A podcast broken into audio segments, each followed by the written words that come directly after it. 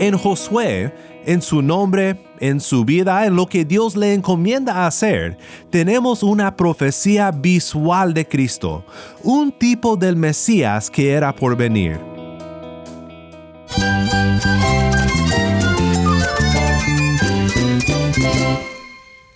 Cristo es mi todo. Cristo es el Rey del universo, es quien guía nuestras vidas. Él es grande y amoroso. Él es real. Solamente Jesucristo es nuestro Señor y Salvador. Es mi guía quien me fortalece. En Cristo Jesús hay esperanza, hay paz. Y nuestro Dios es un Dios de rescate. Estás escuchando a El Faro de Redención, Cristo desde toda la Biblia para toda Cuba y para todo el mundo.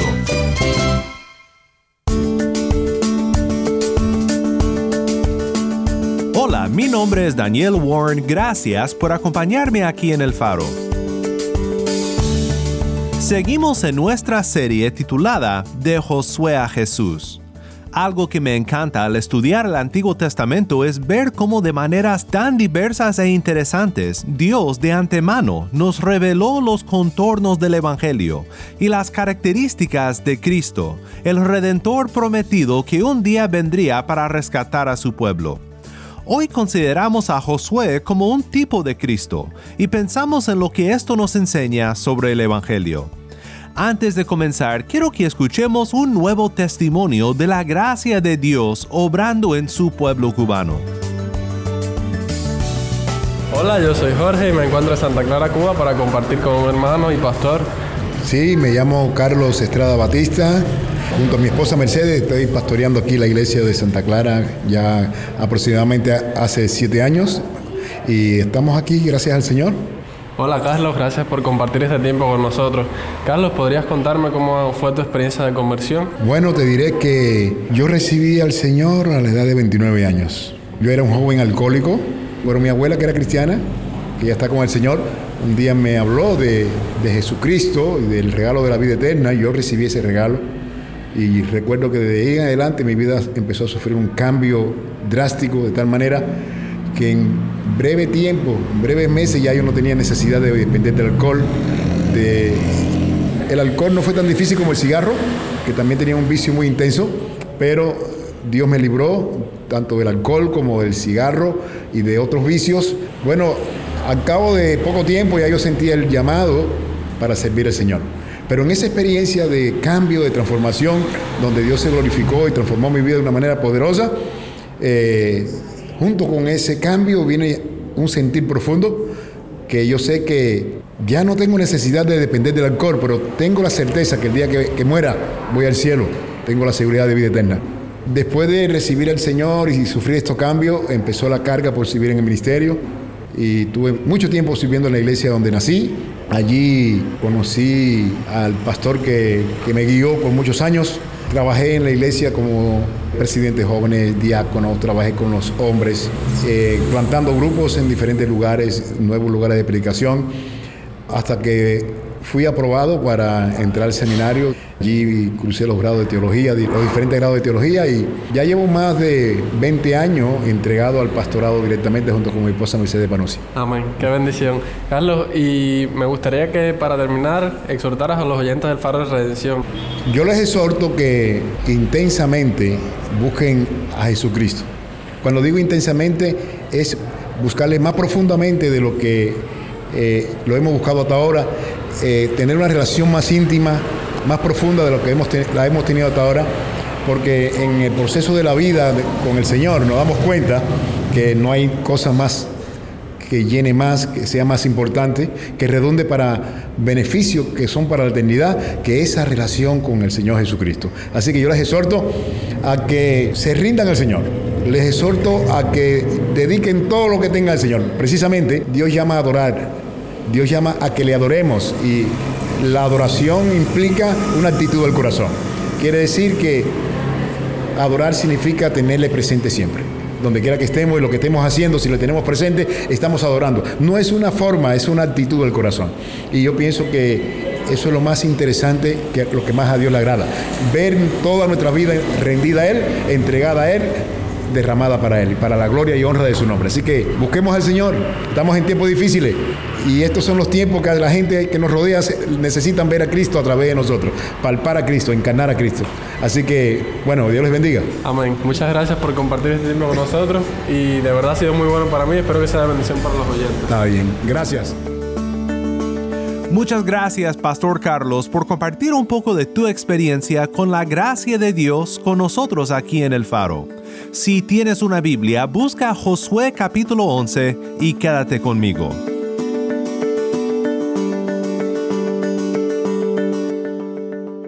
El Faro de Redención comienza con Solo en Cristo, canta Martín Manchego.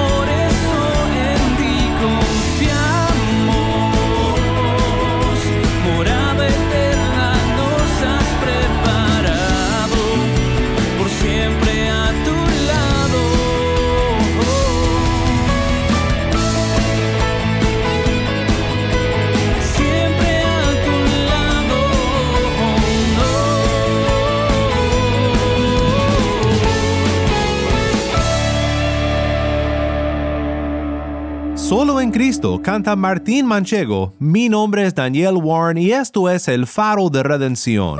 Cristo desde toda la Biblia para toda Cuba y para todo el mundo.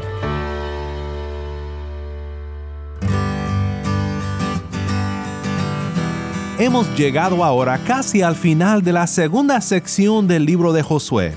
Y qué emocionante aventura ha sido hasta ahora el caminar al lado del pueblo rescatado de la esclavitud y finalmente entrando a la tierra que les fue prometida tantos siglos antes.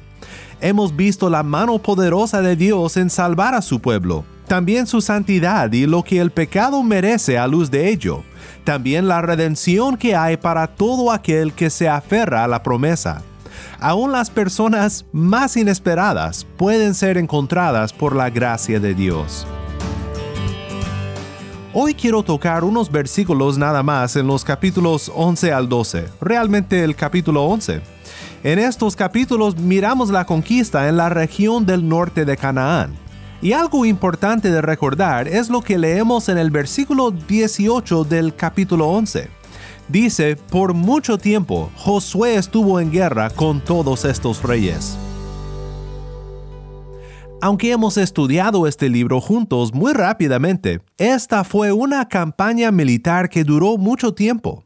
Solo tenemos un resumen aquí en este libro de todo lo que enfrentó Josué, el líder de Israel, guiando al pueblo bajo la bandera de la mano poderosa de Dios a la victoria.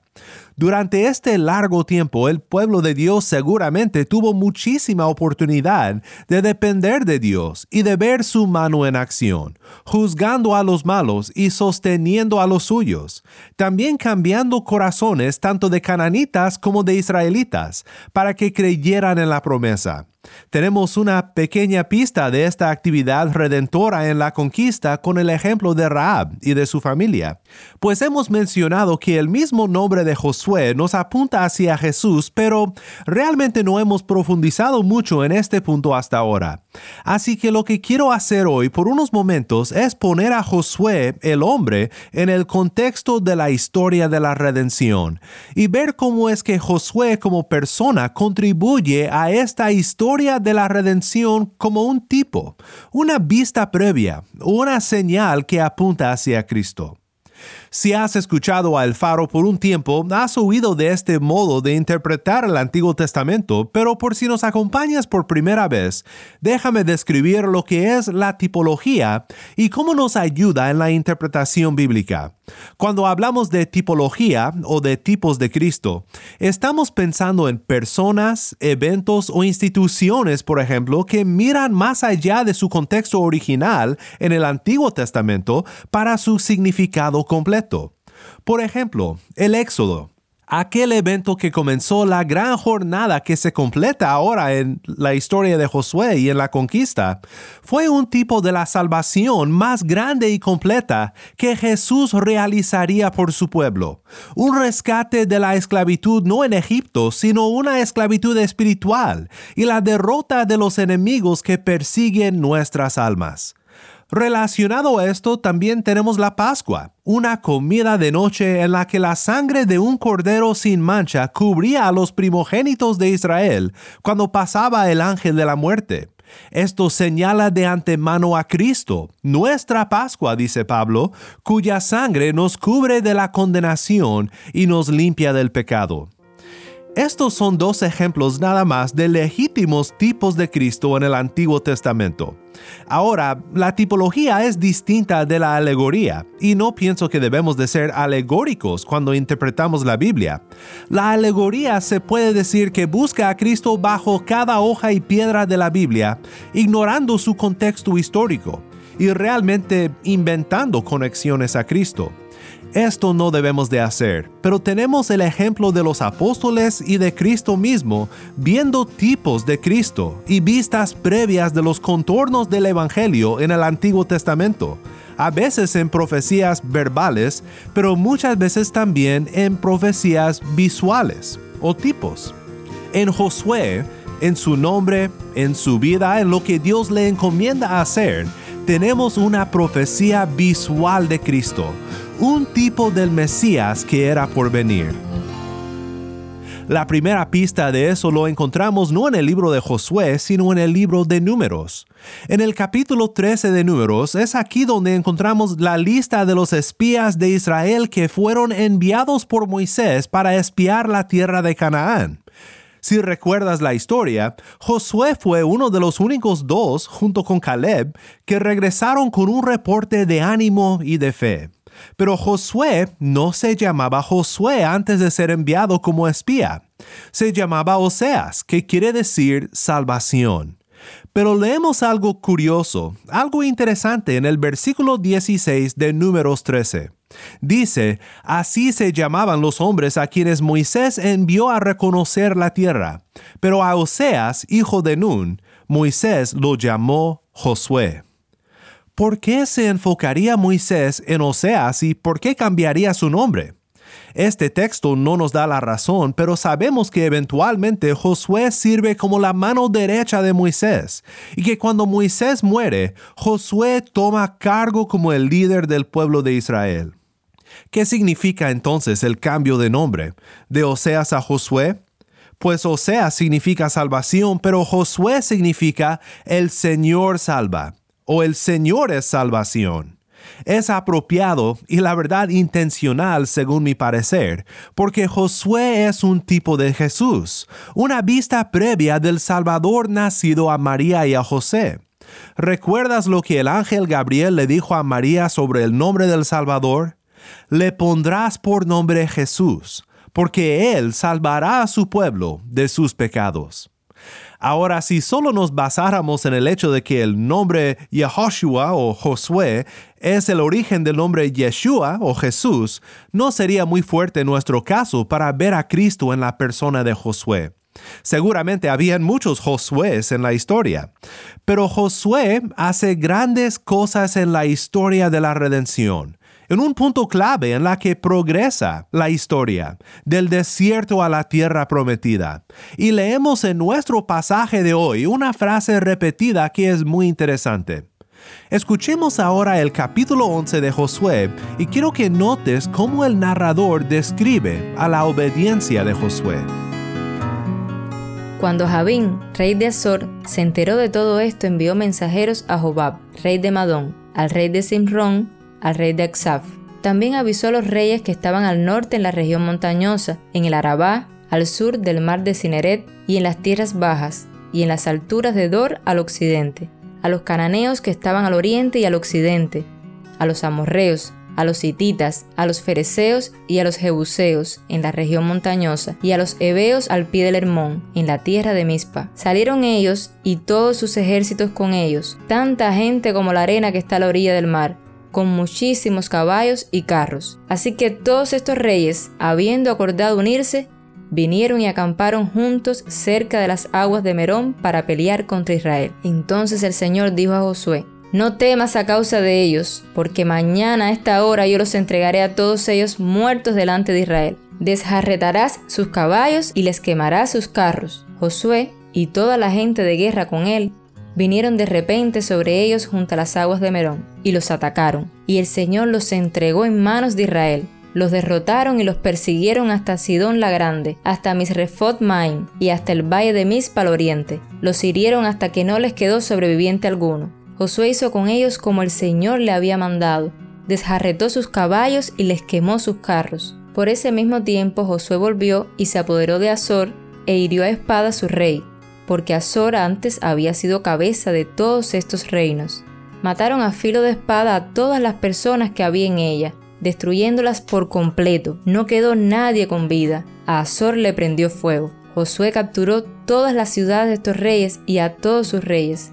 Los hirió a filo de espada y los destruyó por completo, tal como Moisés, siervo del Señor, había ordenado.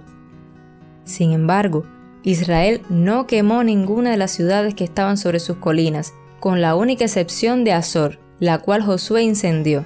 Los israelitas tomaron como botín todos los despojos de estas ciudades y el ganado, pero los hombres hirieron a filo de espada hasta destruirlos, no dejaron a ninguno con vida. Tal como el Señor había ordenado a Moisés su siervo, así Moisés lo ordenó a Josué, y así Josué lo hizo, no dejó de hacer nada de todo lo que el Señor había ordenado a Moisés. Tomó pues Josué toda aquella tierra, la región montañosa, todo el Negev, toda la tierra de Gosén, las tierras bajas, el Arabá, la región montañosa de Israel y sus llanuras, desde el monte Alac, que se levanta hacia Seir, hasta Baal Gad en el valle del Líbano, al pie del monte Hermón. Capturó a todos sus reyes, los hirió y los mató. Por mucho tiempo Josué estuvo en guerra con todos estos reyes, no hubo ciudad que hiciera paz con los israelitas, excepto los hebeos que vivían en Gabaón. De todas se apoderaron por la fuerza, porque fue la intención del Señor endurecer el corazón de ellos, para que se enfrentaran en batalla con Israel, a fin de que fueran destruidos por completo, sin que tuviera piedad de ellos y los exterminara, tal como el Señor había ordenado a Moisés. Por aquel tiempo Josué fue y destruyó los anaseos de la región montañosa, de Hebrón, de Debir, de Anab, de toda la región montañosa de Judá y de toda la región montañosa de Israel.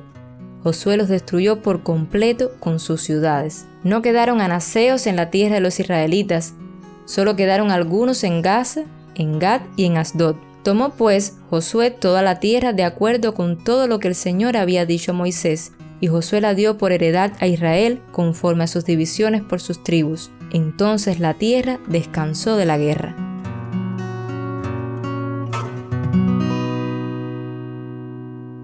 ¿Notaste cómo se repite la conexión entre Josué, Moisés y la obediencia de Josué una y otra vez? En el versículo 15 es especialmente claro. Dice, tal como el Señor había ordenado a Moisés su siervo, así Moisés lo ordenó a Josué, y así Josué lo hizo. No dejó de hacer nada de todo lo que el Señor había ordenado a Moisés. Josué es el siervo modelo un siervo como Moisés, pero también mejor que Moisés. Y en esto creo que de la manera más profunda, Oseas, cuyo nombre fue cambiado a Josué, apunta hacia Jesús. Juan Crisóstomo, un padre de la iglesia primitiva, muerto en los inicios del quinto siglo después de Cristo, observó lo siguiente respecto a Josué, el siervo de Dios, que apunta hacia Jesús, nuestro Salvador. Lo siguiente es tomado de un sermón que Crisóstomo predicó de Hebreos 11, en donde se menciona el momento cuando Josué ora y el sol se detiene. Crisóstomo dijo, el nombre de Josué fue un tipo, por lo cual, y por el mismo nombre, la creación le reverenció. Aquí Crisóstomo se refiere a cuando el sol se para. Entonces, ¿qué dice Crisóstomo? ¿Acaso no hubo otra persona llamada Jesús? Pero este hombre fue llamado Jesús como un tipo, porque antes se llamaba Oseas. Entonces su nombre fue cambiado, porque era una predicción y una profecía. Él hizo entrar al pueblo a la tierra prometida, como Jesús hace entrar a su pueblo al cielo. No fue la ley porque Moisés no pudo hacerlo, sino que se quedó afuera. La ley no tiene el poder para dar entrada, solo gracia. Nota lo que Crisóstomo hace aquí. Basa su interpretación no en la coincidencia del nombre Josué y el nombre Jesús, sino en el hecho de que Moisés específicamente cambió el nombre de Oseas a Josué, lo cual pienso con Crisóstomo que señala algo muy importante. Es como si Dios nos dijera, ojo en este hombre, también considera la conexión o la relación de estas tres figuras en la historia de la redención, en su contexto, y cómo sus acciones apuntan hacia el cumplimiento en Jesús. También relaciona los tres a los contornos del Evangelio, la ley y la gracia. Este es un muy buen ejemplo de la interpretación bíblica que espero que recuerdes al leer el Antiguo Testamento. Moisés falló en su liderazgo y en su carácter y no pudo entrar a la tierra prometida. En esto Crisóstomo ve un ejemplo de la inhabilidad de la ley para producir el resultado necesario, para rescatar y dar a uno entrada a la promesa. Esta inhabilidad, esta falta de poder fue provisto con la llegada de Cristo. Dice Juan 1.17, pues la ley por medio de Moisés fue dada, pero la gracia y la verdad vinieron por medio de Jesucristo. Josué tipifica la obediencia de Cristo.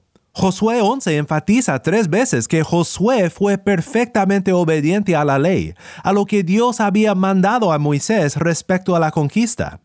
Nadie es perfecto, pero en su función como un tipo de Cristo, Josué posee una justicia relativa, mayor a la de Moisés, y suficiente como para apuntar a Cristo, el perfecto siervo de Dios, cuya obediencia obtiene para todo aquel que cree en él la redención y la entrada al cielo. La ley no tiene el poder para dar entrada, solo gracia. Así que al leer la historia de Josué y al ver en Josué los contornos del Evangelio de la Gracia y en su carácter una vista previa, un tipo de nuestro Cristo, debemos de regocijarnos por el liderazgo, la salvación y liberación de nuestro Cristo, el siervo fiel como Josué, quien gana la victoria final y la salvación completa para todo aquel que cree.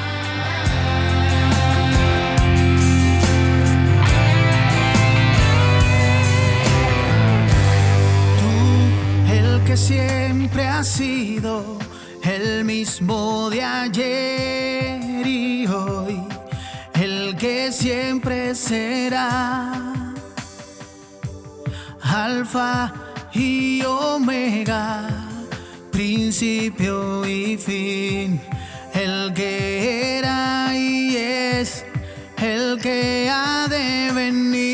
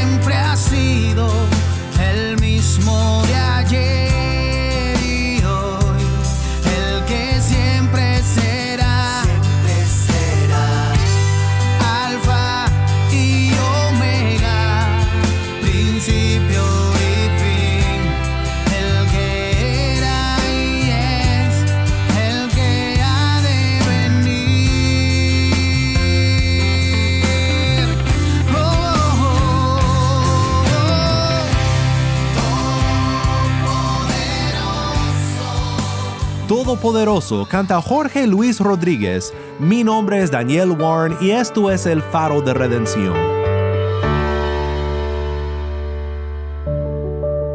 Oremos juntos para terminar. Padre Celestial, gracias por tu palabra y por siempre mostrarnos en ella a Jesús nuestro Redentor, nuestro mejor Josué, quien gana la batalla por nosotros. Gracias por revelarnos la inhabilidad de la ley para llevarnos a ti, porque la ley nos lleva a los pies de la cruz para ser rescatados de tu ira y de la condenación de la ley. Ahora, habiendo sido liberados de la condenación, ayúdanos a como Josué, a como Jesús, a ser obedientes y fieles. En el nombre de Cristo, nuestro mejor Josué, el Señor es nuestra salvación, oramos. Amén. Si estás escuchando por el podcast, te quiero agradecer por tu ayuda en hacer que crezca la audiencia del faro. Sabemos que muchos han de estar compartiendo con otros sobre cómo seguirnos en el podcast en Apple Podcast, Google Podcast, Spotify o por otros medios, porque notamos la diferencia que ha hecho. Si no lo has hecho, te pido que compartas esta semana con un amigo sobre cómo puede escuchar el faro de redención en el podcast o en la página web. También estamos en WhatsApp. Nuestro número es 1786-373-4880. Nuevamente nuestro número de WhatsApp 1786-373-4880. Envíanos un mensaje de voz, nos encantaría saber de ti. Gracias una vez más por tu fiel sintonía. Para más información sobre este ministerio y sobre cómo puedes ser parte de nuestra misión de alcanzar a Cuba con el mensaje de Cristo en toda la Biblia, visita nuestra página web elfaroderedencion.org. elfaroderedencion.org.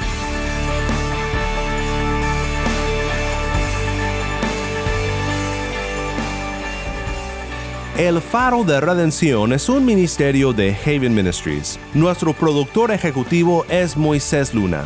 Desde Cuba, Yamil Domínguez es nuestro productor para contenido cubano y Taimí Zamora es nuestra lectora. A cargo de nuestras redes sociales, Mariana Warren. Mi nombre es Daniel Warren. Te invito a que me acompañes la próxima semana para nuestra última semana en el libro de Josué, de Josué a Yeshua, aquí en el Faro de Redención.